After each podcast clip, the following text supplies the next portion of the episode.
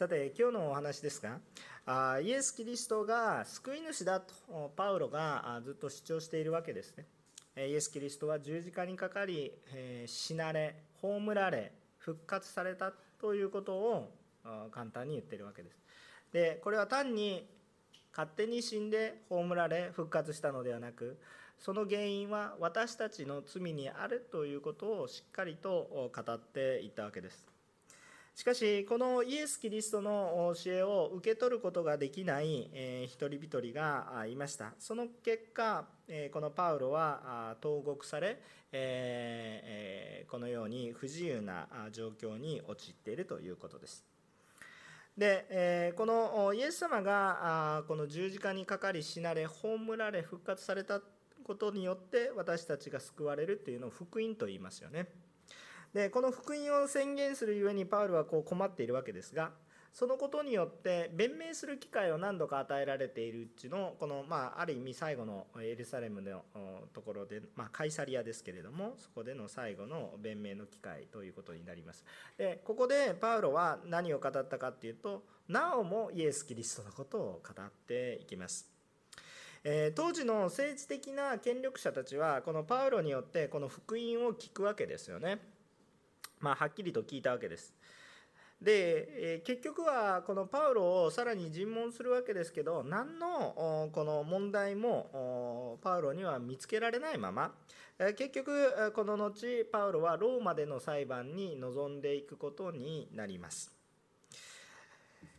一方でこの過程で、えこの時の権力者たちはですね、えこのパウロのことを、ま罪人扱いしながらですね、でも罪は認めることができずにですね、えこう歩むわけなんですが結局自分たちは正しいそしてパウロは罪人だというような話をしていくわけです結局まあ罪は見いだせないんですけれども。えー、つまり自分たちのことは棚に上げて福音を聞いても自分たちのことは話さないで、えー、パウロが悪いか良いかという話に終始しているわけなんですね。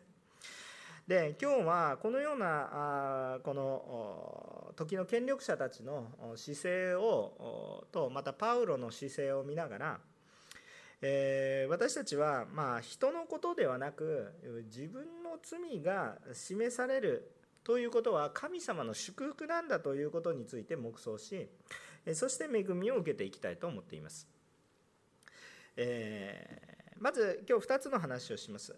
1つ目はパウロの姿勢ですね。パウロの姿勢。1番目はキリストによって変えられた人はキリストを伝えるということです。キリストによって変えられた人はキリストを伝える。私たちの信仰の姿勢ですね。パウロの姿勢ですね。これを学んでいきたいと思います。えっと、24節から25節を見ると、えパウロがこのように弁明しているとフェストゥースが大声で言った、パウロよ、お前は頭がおかしくなっている、白学がお前を狂わせている。えパウロは言った、フェストゥース閣下、私は頭がおかしくはありません。え私は真実で理にかなった言葉を話しています。えこういうふうに言います。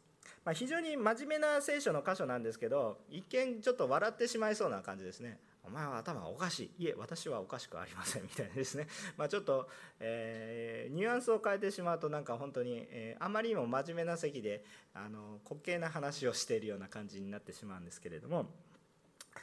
えー、少し真面目に捉えていこうと思います。で、パウロがイエスの福音の話を続けていると、えっと、ローマから来ていた総督ですね、このフェストゥースというのは、ローマからこの地域を監視するために送られてきている総督としての役割を持っている、え新しい、えこのフェストゥースという総督が来ていますが、えこのフェストゥースがずっとえー、このもう一人パウロがアグリッパというこの地域を治める王様に対してですね、えー、こう話をしてるんですけど話を遮るんですね途中でね、えー、パウロの話は常識を逸脱した話ですよ。特に何の話を今しているのかっていうとイエス・キリストが復活したんだ。私たちの罪を完全に打ち破るために復活したんだという死人がよみがえるという話をしているわけです。復活の話について特にありえない。常識ではありえない。あなたはそれは何か理屈があるかもしれないけど頭がおかしくなっていると。こういうふうに言っているわけです。あのこれに対してパウロはいやこれは別に私が頭がおかしくなっているわけじゃなくて真実に理にかなっていることですよというふうに唱えているわけですね。さあこのことをちょっと考えてみたいと思います。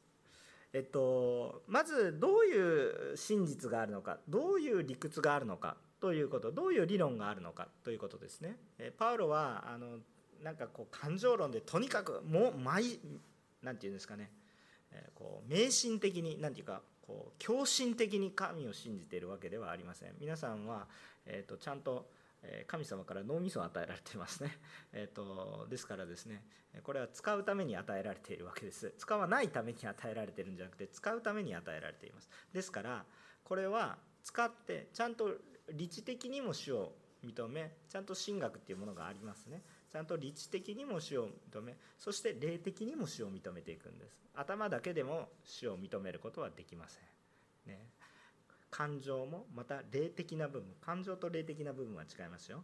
あそういうような全人格を持って神様を認めていくということですね。でももちろんその中に理屈もあるわけです。ちゃんとした理屈があります。皆さんはこの神様の真実神様の理屈というものがちゃんとこの福音のえ理屈というものを理解しておかれることが非常に重要なことだと思います。もしそれがはっきりとしていなければ皆さんがイエス・キリストを伝える時に間違ったことを伝えます、えー、分かりますか？だからちゃんと理屈を抑えた上ででも理屈によっては救われませんから、えー、本当に全人格的にイエス様と出会っていくということが大切です。でもまず理屈を抑えていきたいと思います。どういう理屈があるのか。えー、パウロが話しているのは罪とか命とか、えー、この私たちには非常に毎日の日常生活の中で決して外せない、えー、本当に根本的なことであるけれども非常に身近な問題でも人にはまあどうすることもできない話です。分かりますでしょうか？例えば人が死ぬっていうことに対して私たちが何かをしたら人が死ななくなるんでしょうかって言ったらもうどうすることもできません。こういう問題です。ただ非常に身近な問題です。ありふれている話です。でももういくら触れたってどうすることもできない。人の心に悪い思いがある。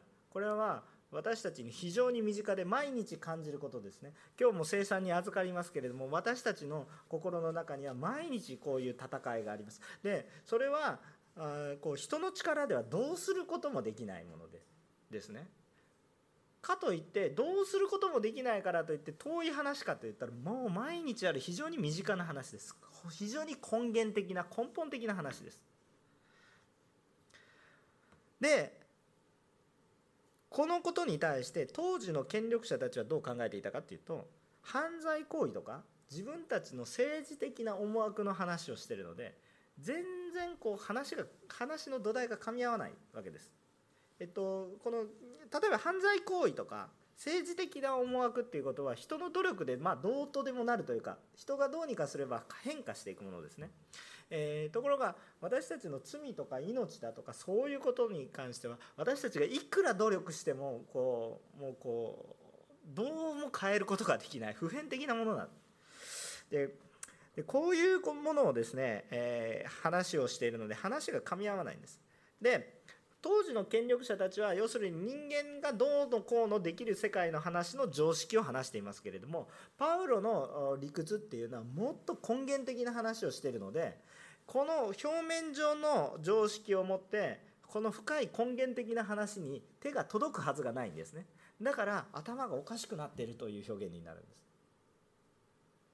す。しかしパウロは逆に言うとパウロはこのフェストゥースとか他の時の権力者が言っていることはよく理解してると思います。でもそれを超えてもっと深い真理の話をしてるんですよ。だから私は頭がおかしくなってるわけではありませんよと。いうことを言ってるんですね。でじゃあパウロはどういう理屈によってこのことを話しているかって言ったら皆さんこの多分それがいかにパウロが話していることが理にかなっていたのかっていうことを感じることができます。皆さん罪には罰があるというのは納得できるでしょうか？罪罪を犯すので罰がある。これ皆さん納得しますか？皆さんが納得するところから話を始めますけれども。もし皆さんがこれを納得しないのであれば罪を犯しても無罪方面です。何にも何でも OK になります。罪には罰がある。納得しますよね？罪には相応の罰がある。これはその通りです。私もその通りだと思います。一方でこの罪に対して相応の罰が課せられてそれが実行された場合はその罪はどうなりますか？処分されます。許されます。これは納得しますか？もし納得しないのであるならば皆さん大変ですよ。一度罪を犯したら絶対に許されないことになりますから。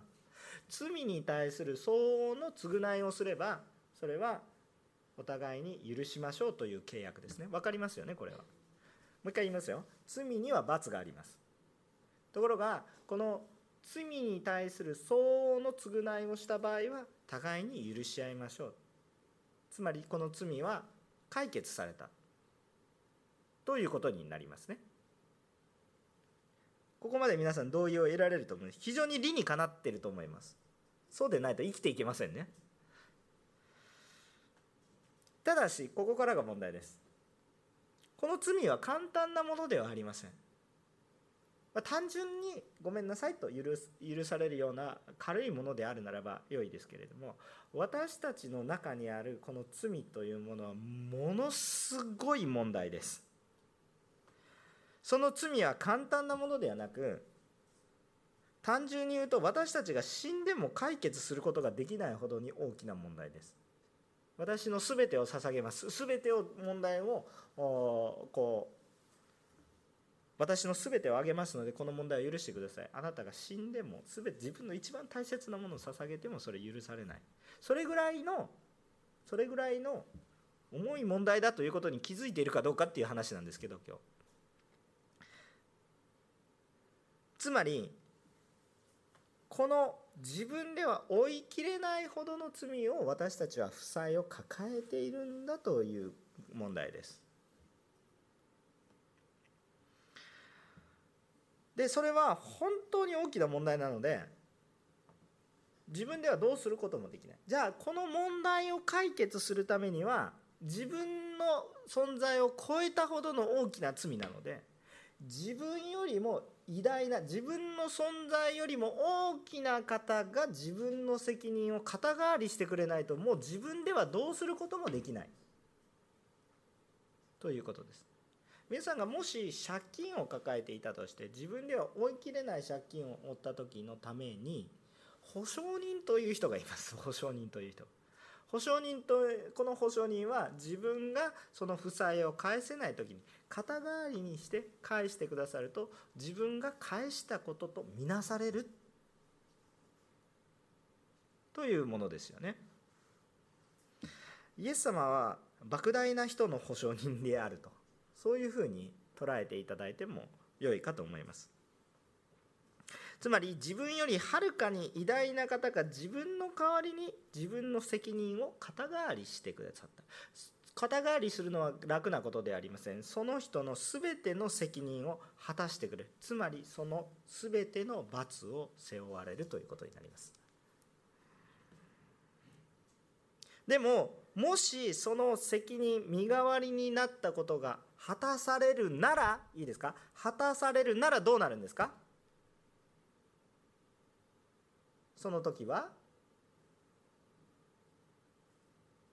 自分の問題責任というものはなくなるわけです。わかりますよね？さっきも言いましたよね？罪には罰がある。この罰はは実行されれば罪は許されます。でもこれが実行されると私たちは死んでしまうほかない。というか死んでも償いきれない。自分を超えている。だから自分よりも尊い存在が私の代わりにならないといけない。むしろ私を補っていただかなければいけない。でもこの方が全部を補ってくださった場合罪に対する罰は全部処分されているので私の罪は許されていることになります。非常に理にかなっていることですね。わかりますか？こう非常にもう単純な理屈です。単純な理屈です。そんな難しい理屈ではありません。非常に理にかなっています。ただ私のために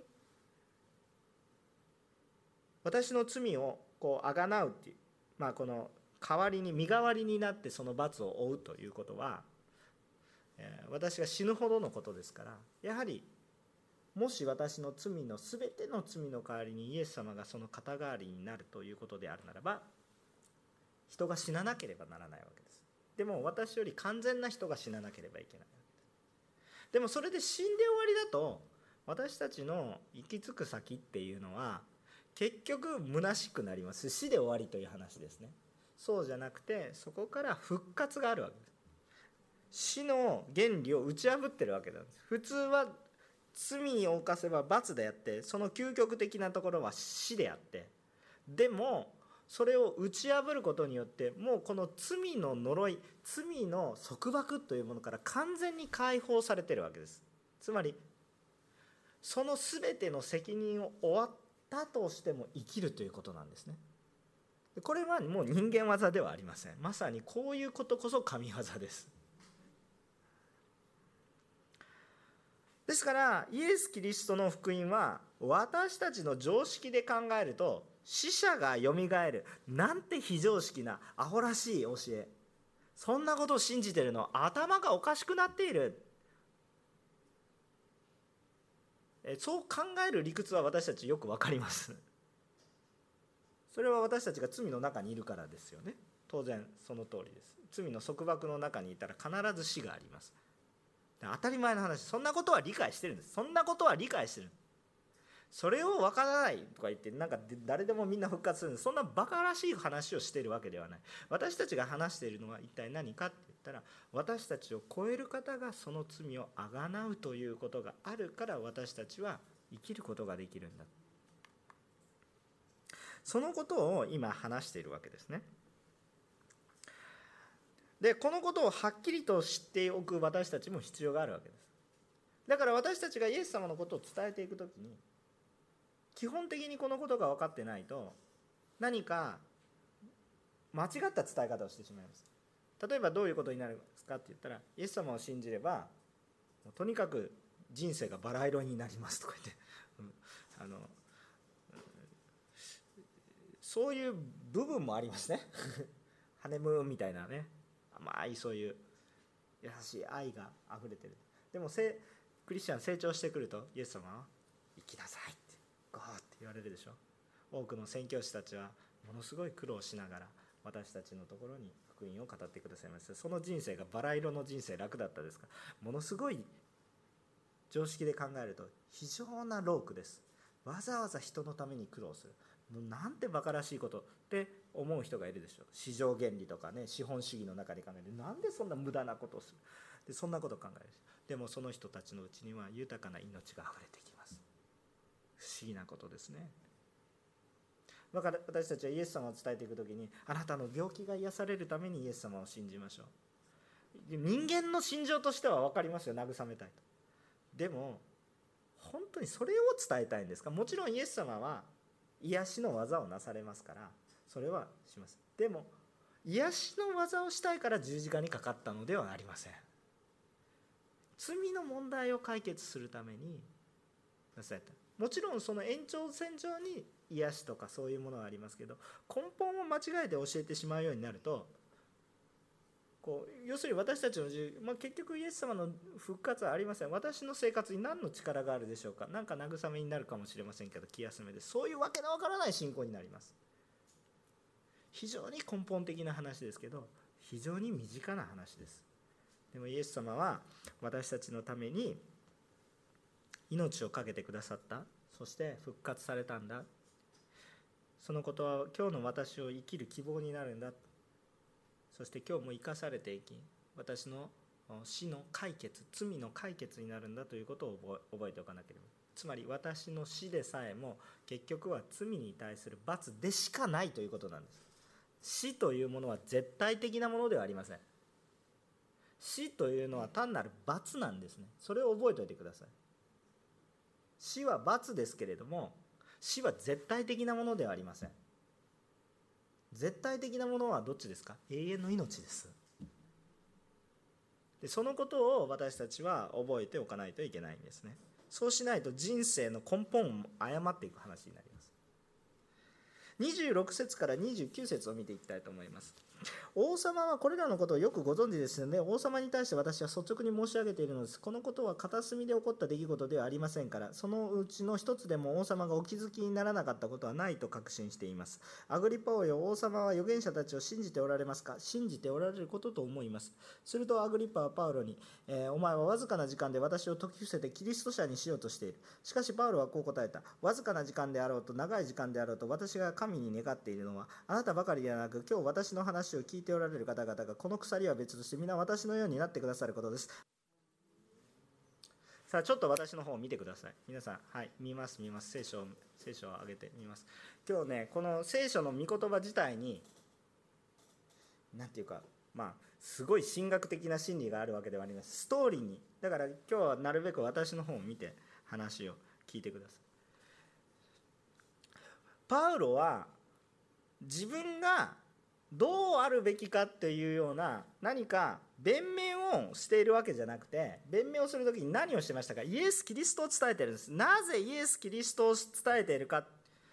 というとこの主がイエス・キリストを伝えること主の心はそれがあるから私はそうして皆さんどのように生きますか？どのようにしますか？どのように機会を用いますか？ということなんです。もちろん何でもかんでもいつもね、はい、A 定食にしますか B 定食にしますかあなたはどっちにしますかキリストですとか言ってたらそれはちょっとね会話が成り立ちませんけれどもけれどもいつもそのイエス様の愛を伝えておきたいっていう思いは本当に心の内に皆さんに溢れていてほしいなと本当に思うんです。でアグリッパ王もねパウロから話を聞いていると全くね全く別の話をしてるわけじゃないんですけど今はパウロの問題を話してるのにもうイエス様の話ばっかり聞いてきてそしてアグリッパ王もそう感じたんです。お前は自分の命名をしてるんじゃなくて私をキリストを信じるように仕向けてるんだねっていうふうに言ってくるわけです。でも私たちの会話の中においてもやっぱり行動の端々においてもイエス様を伝えたいという思いが私たちのうちに溢れてるかどうかこれはね本当にこのような姿勢を私たちも持ちたいと思うんですよね。で私たちの心がイエスがなされていることを信じているならばそれを伝えたいと思います。もう思います。なぜですか？さっき言った罪の理屈が根本的に解決されているので今日私は生きてるんだっていう恵みがあるんです。皆さん今日生きている喜びありますか、ね、もちろん生活あ今日明日借金の期日。まあいろいろね あるかもしれませんけれどもえもうこれ軽い話ではないんですよ。もう笑える話ではないんですよ。でも今日あなたは生かされていて生きてるんですよ。これが何という恵みなのか。でそれは単なる単純なことじゃなくて目の前のねもう自分で何とかしたらちょっとできる。ちょっと勉強してちょっとどっかに合格するとか落ちるとかそういうような話ではなくもう本当に解決できないようなことが解決されてるっていう喜び一番根本的な問題が解決されてるっていう問題これを見るとまあこれぐらいは大丈夫かっていうふうになるんですよ。あの私があの前の教会である方とお交わりをしてたんですけどあのあるプロジェクトをしていましてでそれにかかるお金が非常に大きくて当時の私まだ30歳そこそこだったと思いますけどこれ決断しないといけないのかと思いながらですねまあ普段自分たちの犯してこう動かしているお金の5倍ぐらいのお金を動かさないといけないんですよ。これ私の責任でやるんですかと思ってね嫌ですねとか言って。ねどっかの会社に私所属してたらいいんですけど最終責任者私になりますからね。だから「しよう」みたいな感じでねね思ってたわけなんですよ。でところがですねあるある教会からですねあのあ一人のあのあのお年を召された非常に信仰の素晴らしい方がしばらく私たちの教会に来ることになります。その方は何でその私たちの教会に来るかって言ったら別に信仰的な葛藤があったわけじゃ全然なくてですねもう本当に物理的な話です。私はちょっと運転ができなくなったので自分の愛する教会に毎週通えなくなったのであの私の所属は向こうですけど毎週の礼拝はこちらでさせて私のとっても仲のいい牧師先生のところから来たから おおと思ったんだけれども牧師先生もお願いしますぐらいな感じで言われたんで、まあ、それは安心しますよみたいな感じ。ところがその先生はあそのそのね、まあ、あの本当に教会の代表するような方だったんですけどその方が来られてる時私がそのもう5倍以上の資金をかけてやらないといけないけどしようとか思ってたんです先生それ悩んでますけどいくらですかって言うもろもろ万円ですと。そういうふうに言ったわけですよ。そしたらね先生大丈夫です。そんなのはひっくり返っても返せますとか言ってですね。なんでそんなこと言えるんですかいやそんなね5倍とかそんなレベルじゃなくて100倍ぐらいの借金を負ったことでもありますけどちゃんと死を信じてくれば大丈夫ですから5倍ぐらい大したことはありませんって言われてはあって心が軽くました。どっちが信仰者なのか分かんないぐらいね。はあって心が軽くなりました。きっと今も私そういう状況なので、まあ、あのぜひですね皆さん牧師がちゃんと信仰に立って歩んでいけるようにねお祈りしていただければいいかなと思いますけれども。あのイエス様がどれぐらい大きなことを許してくださったのかって感じると今日生きてるっていう喜びが溢れてる。だからもう話さずにはいられないんですよ。わかりますか？このような喜びに皆さん満たされてほしいんです。なんかどうしてイエス様を伝えないといけないんだとかね。どうしてこんな辛い思いをしないとして信仰生活しないといけないんだって。思ってる人はどうぞもう一度ね今日の生産を思い出してください。私たちが先にどれぐらいの恵みを受けたのか。どういう理屈によって救われてどういう理屈でイエス様を信じてるのか。そこを思うと今日の苦しみ確かに苦しいけど軽いお話ではないけれども5倍の借金みたいな感じですけれどもでも主がなされたことによったら私は人生で必ずしないといけないことはすでにした。ちゃんと成功した。その上のボーナスステージを今歩んでるんですね。もうだから喜びで伝えるしかない。そのような喜びにあふれていきます。皆さん人格的なイエス様との交わりですね。これを皆さん私たちの中に豊かにあふれていること。このパウロの姿勢ですね。もう時間が短いとか長いとか状況がどうであろうとかなかろうとかね。もうパウロはもう時間短いしむちゃくちゃ攻め立てられてるしもう牢屋に入ってる状態の中でイエス様は素晴らしいって伝えたんです。ね。私たちはこの姿勢を学びましょう。私たちのうちにも喜びがあるものでありましょう。コロナ禍だからイエス様は伝えられますね。そんなの嘘ですよね。もうそれはイエス様を伝えたくない理由を探してるからそういう話になります。でコロナ禍だからイエス様は伝えられるんでしょ？都会だからイエス様伝えにくいです。そんなことないでしょ？田舎だからイエス様伝えにくいです。そんなことないでしょ？外国人だからイエス様伝えにくいでしょ？かそうでもないでしょ？外国人の先生がここに来られて私日本語できませんけれども主を愛してくださいって言って本当に心から愛されたらもうこんなわけの私みたいにわけのわからないベラベラベラベラ喋ってるよりもジーンときます。そうでしょ？時が短い長い関係ありません。ね相手がどうであれ相手が信じるかどうかも関係ありません。私はイエス様によって救われた溢れている。皆さん溢れる信仰生活。もうなんかこうなんかもう辛いなとかいうそういう信仰生活じゃなくてつら辛いとか関係なくて溢れている。状況は辛くても私は溢れている。そのような歩み方にできるんです皆さん。イエス様に出会うと。イエス様に出会うとパウロのようになります。パウロほどのことはできないかもしれないですねいや多分できないです。でもパウロのようにはなります。私のようになってください。私のようになってくれることを望んでいるんですってパウロが言ってるわそれ別にパウロみたいに牢屋に入る必要はないかもしれませんけどいつも喜びに満たされてイエス様のことを伝えるキリストによって変えられたことを知っている人はキリストを伝えます。アメンでしょうか？はい。じゃあ次行きたいと思います。2番目のポイントです。これはですねあの当時の時の権力者たちの姿勢を反面教師として捉えた学びです。2番目のことはイエスの話は自分のこととして捉えて初めて祝福になります。イエス・キリストの話は自分自身のことだと捉えて初めて祝福になります。いいですか？ね。ちょっと30節から32節見ますね。王と総督とベルニケおよび同席の人々は立ち上がった。彼らは退場して話し合った。あの人は死や投獄にすることは何もしていない。またアグリッパはフェストフェストゥースに言った。あの人はもしカエサルに上昇していなかったら釈放してもらえたのであろうにと言ったと。はい。えーと、イエス・キリストの話を聞いた当時の権力者誰の話をしていますか？えっと、パウロの話をしていますね基本的にはね。パウロの話をしています。でパウロが犯罪を犯したかどうかの議論をしています。で結局えパウロには統合さ投獄されたり死刑にされるような罪は何一つないということを見ます。だから福音を純粋に伝えるっていうことは決して絶対に犯罪を犯すようなことではありませんよということです。特にあの意味のわからない法律ができてたらと別としてね、えー、その一般的に常識的な道徳的なそういうものを犯していくものではありませんよと。人に迷惑をかけるっていうか、まあ、その迷惑の取り方がいろいろあるかもしれませんけれども基本的に常識的に許容できるものですよ。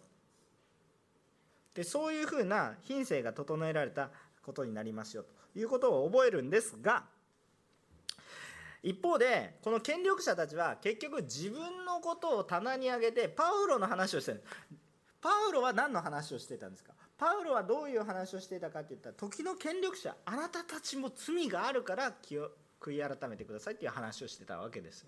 まあ、そうは言ってないんですけどイエス様の話をしてキリスト者にしようとしてるっていうことは罪の悔い改めが生じてくるっていうことです。ですからその自分たちの罪の話をしてるんですけどそっちの話は一切出てこないんですね。パウロに罪があるかどうかの話をしてる。でもちろんパウロにそういう罪が見えないんですよ。でこの人たちの問題は結局何かって言ったら自分は正しい。で問題がある人は別の人なの。という話をしてるわけです。であの人には罪がないねとかこういうふうに、まあ、客観的な話をしてる。でもいいですか？福音の話はいつもどうなんですか？私に語られてる。自分に語られてる。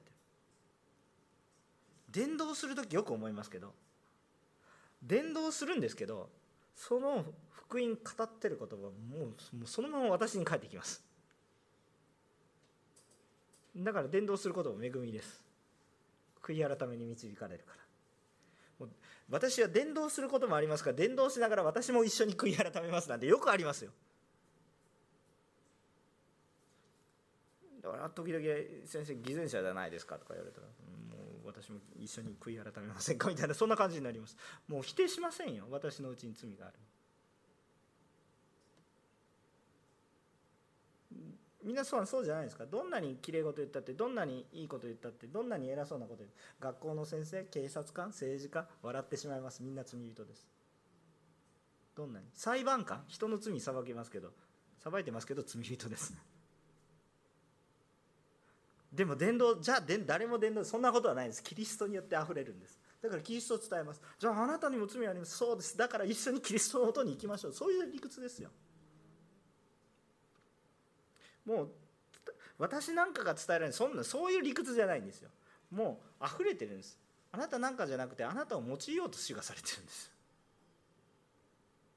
もう神様の見方も間違ってれば本当にもういろんな問題だらけですけど私たちは。けれども本当に主にあって主の御言葉を聞くならばこれは誰かの話をしてるってまさに私皆さんの話をしているんです。なのにもかかわらずああの人はどうだろう。今日の牧師のメッセージは楽しい楽しくない。この教会の雰囲気はいい悪い。世の中はどうだこうだ。まあもちろんそれもあっていいです。いいですけど否定もしませんけどもでもじゃあ私はどうなのか。今日御言葉を聞きながらどうでしょうか、ね、率直に申し上げてるんですよ、ね、イエス様を信じたら救われるって。このことを私はどう捉えてるの？軽く捉えてるんですか？軽く捉えているってことは自分の罪を軽く見積もってるってことですよ。こんな自分の罪なんか自分の努力で何とでもできると思ってるんですよ。そんなに甘くはありませんよ皆さん。そんなに甘くはありません。だってみんな死ぬでしょ。そんな甘甘い話じゃないんです。罪というのはそんな甘い話じゃないんです。甘く捉えてる人は今日悔い改めないといけないし私自身も悔い改めないといけない。ですもうみんな神様の前でぶっ倒れますよ。もう本当にそのようなものです。罪はそんな甘い話でも甘い話でもない。同じことばっかり言ってますね。とにかくですね本当にこの罪に対して私たちが正面から向き合った時にそこに希望も何もないんですよ。自分の力だと。でもその時に先ほど話したパウロの信じた神学の理屈が光を放つんですよ。自分の罪の深さと自分の罪の大きさが自覚された時に初めてパウロの言ってたことが光を増してくるんです。どうすることもできない。だから救い主がいるんだっていうことが分かる。ごまかしてるんですよ皆さん。ね。ごまかしながら生きてるんです。でもごまかさないで生き生き始めたらいろいろ考えもうもう世の世のさまざまな宗教を見てください。もういいですよ。もう勉強してみてくださいとは ちょっと言いにくいんですけどちょっと触れてみてください。考えてみてください。みんな大概自分で頑張れって言ってるんです。私のために死ぬ神はイエス様しかいないですよ。本当探してみてください。私のために死ぬ神はイエス様しかないです。しかも死んでだけじゃなくてよみがえって。もう本当探してみてください。絶対ないですから。でも私の罪のために死ぬ方はやっぱこの人。私の罪のために死ぬんですよ。私の良いことのために死ぬんじゃないでしょ。私の罪のために死ぬんですよ。もう一回言いますよ。私がいい人でこの人は死んではいけないと思って私の良いことのために死ぬ人じゃないんですよ。私の罪のためにゴミのような価値のない私のために全てをかけて全てを持ってる方が死なれてでも復活されるんですよ。これの意味が分かりますか？だから今日私は生きなければならないという話ね。だから自分の罪を示されることは福音の御言葉の話を聞いて自分の罪を示されるっていうことは祝福以外の何でもないんです。もし教会に来てねあなたは罪人ですって言われるのが嫌だったらそれは私は正しいと思ってるっていう証拠ですね。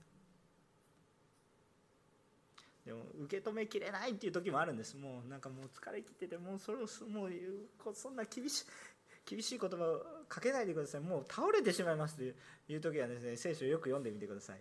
あなたを愛してるってちゃんと受け止めてくれます。でもでもその愛の先には何があるかって言ったらそうもうちゃんと立てるねって言わないけれどもさああなたの見るべきところあなたが歩むところに行きなさい。ちゃんと励ましてくれる。主はそんな愚かな方ではありません。だからちゃんと守ってくれるしでもちゃんと私たちが歩まなければならない。立ち向かわなければならない。ちゃんと見つめなければならないことをちゃんと見せられます。神は罪を許されますがちゃんと罪に直面させます。な単になかったこと苦しいなかったことにしましょう。そんなことはしません。あなたの苦しみはこれですって。ちゃんと。あなたはこの時こうしました。あなたはこの時こうしました。あなたはこのことをこうしました。こうしましたガーって突きつけるもうこれ以上言うんですか？でも許しますという話なんです。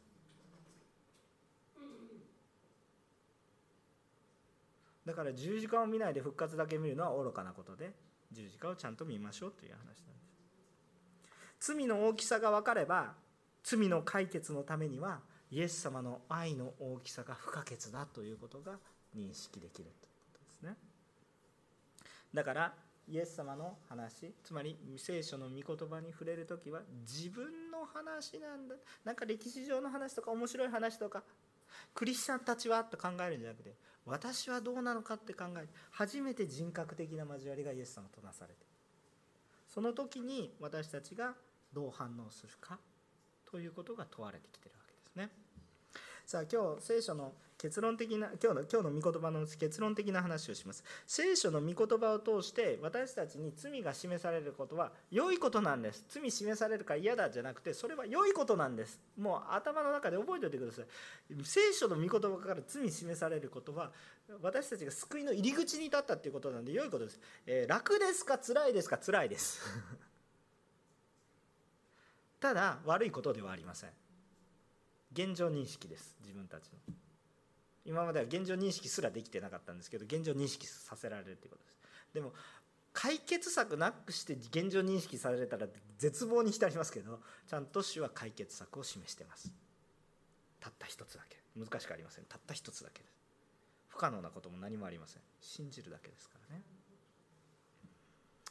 で人は誰でも悪く言われることに気持ちいい人はいないんです。ちょっとこういう気持ちいい人はちょっとだいぶ問題がありますけれども。しかしあのもし私たちが間違っていてもその間違いに気づいていてもそれを教えてくれないのであるならばそれは欺瞞ですよ。見せかけですよ。見せかけの慰めむしろその人を傷つけます。間違っているのが分かっているのに間違っててもいいよって言ってるのは基本的にその人を大切にしてない話です。間違っていることに対して間違っていると主は言ってくれるわけです。しかもそれを愛を持って適当に相手をもう一言のように言ってるんじゃなくて自分のこととして自分のことのようにしてそれを話してる。だってまさに自分のことですから十字架。イエス様はそれを背負っていくわけですから。私たちの保証人ですから。そんな人は本当に信頼できる人です。私たちの主は私たちの良いところを見て素晴らしいねって言ってるんじゃなくて一番悪いところを見てそれでもあなたのために全てを捧げる方ですよ。だからこの人は裏切りません。この神は裏切りない。裏切るのは神ではなく私です。いつも。だから悔い改め謙遜になって主についていこうと。十字に砕かれて。時の権力者たちは自分の罪のことは捉えられなかった。自分のことは棚上げ。でもそれを反面教師として学びましょう。私たちはこの時の権力者のようにではなくて今日主の御言葉は私に語られてる。今日生産に預かれるのは私の罪がやっぱり主の前に告白しないといけないんだということを思い知るためそしてただそれだけじゃなくて主はそれを全て解決してくださるということを絶対に忘れないためにこれをするために生産を行いなさい。イエス様が言われました。これを行い続けているわけです。私たちがすでに許されているということの感謝も忘れないでおきましょう。あんまり暗い方向ばっかり考えないでね。いつもこう喜びにあふれているんです。さあ、えー、聖書の御言葉2箇所読んで今日のメッセージを終わりたいと思います。ヘブル人への手紙9章の26節から28節。ヘブル人への手紙9章。26節途中からです。26節の後半から、えー、この28節までお読みしていきたいと思いますけれども。ヘブル人への手紙の9章の26節後半から28節、えー、こう読みます、えー、しかしから、えー、読みますね、えしかし今キリストはただ一度だけ世々の終わりにご自分を生贄として罪を取り除くために現れてくださいました。27節。そして人間には一度死ぬことと死後に裁きを受けることが定まっているようにキリストも多くの人の罪を負うために一度ご自身をご自分を捧げ、え2度目には罪を負うためではなくご自分を待ち望んでいる人々の救いのために現れてくださいます。アーメン。私たちの信仰はここにありますね。わかりましたね。いいですか？人には一度死ぬことと死後に裁きを受けることが定まっている。必ずです。必ずそうなります。必ずなるので皆さん必ずあることには備えるべきです。どう備えるんですか？主と共にいるしかないんです。非常に単純で明快な真理です。じゃあその理屈はどこですかってもうメッセージしましたね。罪と罰。でもこの罰は誰が負ってくださったんですかっていう話です。だから私たちは信じるだけで大丈夫な。本当に明快な真理です。言ってることは単純です。もう一回言いますよ。必ず一度死ぬことと裁きを受けることは定まっている。定まっているんです。もうどうしようもない。変えることができない。だからどうするんですか？今度は別の聖書の箇所を読みます。アモス書。えー、どこですか？みたいなね。はい、どこでどこでしょうか？はい、えー、あえて意地悪で開けていってみてください。アモス書4章の11節12節ですね。あのー、聖書でいうとですね1500旧約聖書1564ページ、まあ、聖書によって違いますけど大体それぐらいのところにありますね。アモス書、4章の11節から12節。アモス書。預言書ですね。えー、お読みします。こう書いてあります。私はあなた方を覆した。私がソドムとゴルモラを覆したようにあなた方は炎の中から取り出された。燃えさしのようになった。それでもあなた方は私のもとに帰ってこなかった主の言葉。それゆえイスラエルを私はあなたをこのようにする。私があなたにこうするからイスラエルよ。あなたの神に会う備えをせよ、まあ、悔い改めない民に対してアモスが言った神からいただいた言葉は何か簡単です。あなたの神に会う備えをせよ。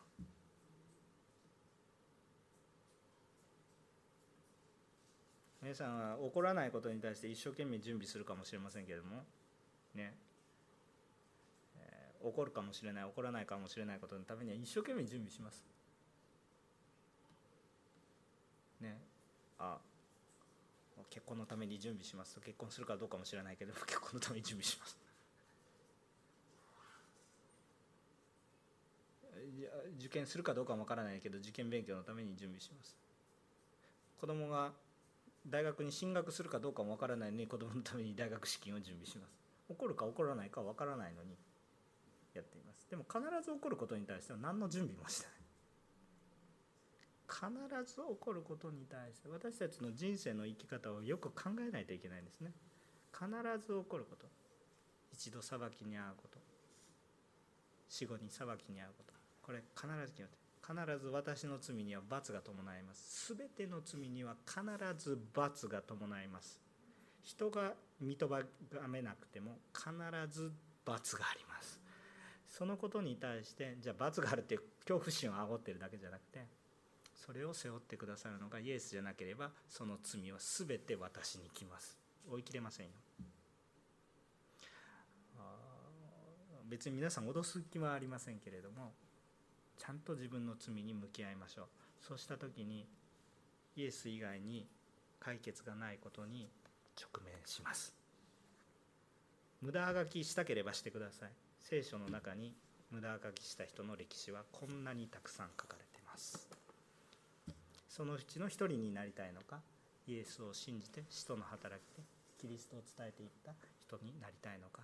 私たちはやっぱり信仰をよく考えた方がいい。まだイエス様知らない方よく自分の罪に向き合っていただきたいと思います。お祈りします。主によって許されている私たちがいるということを感謝します。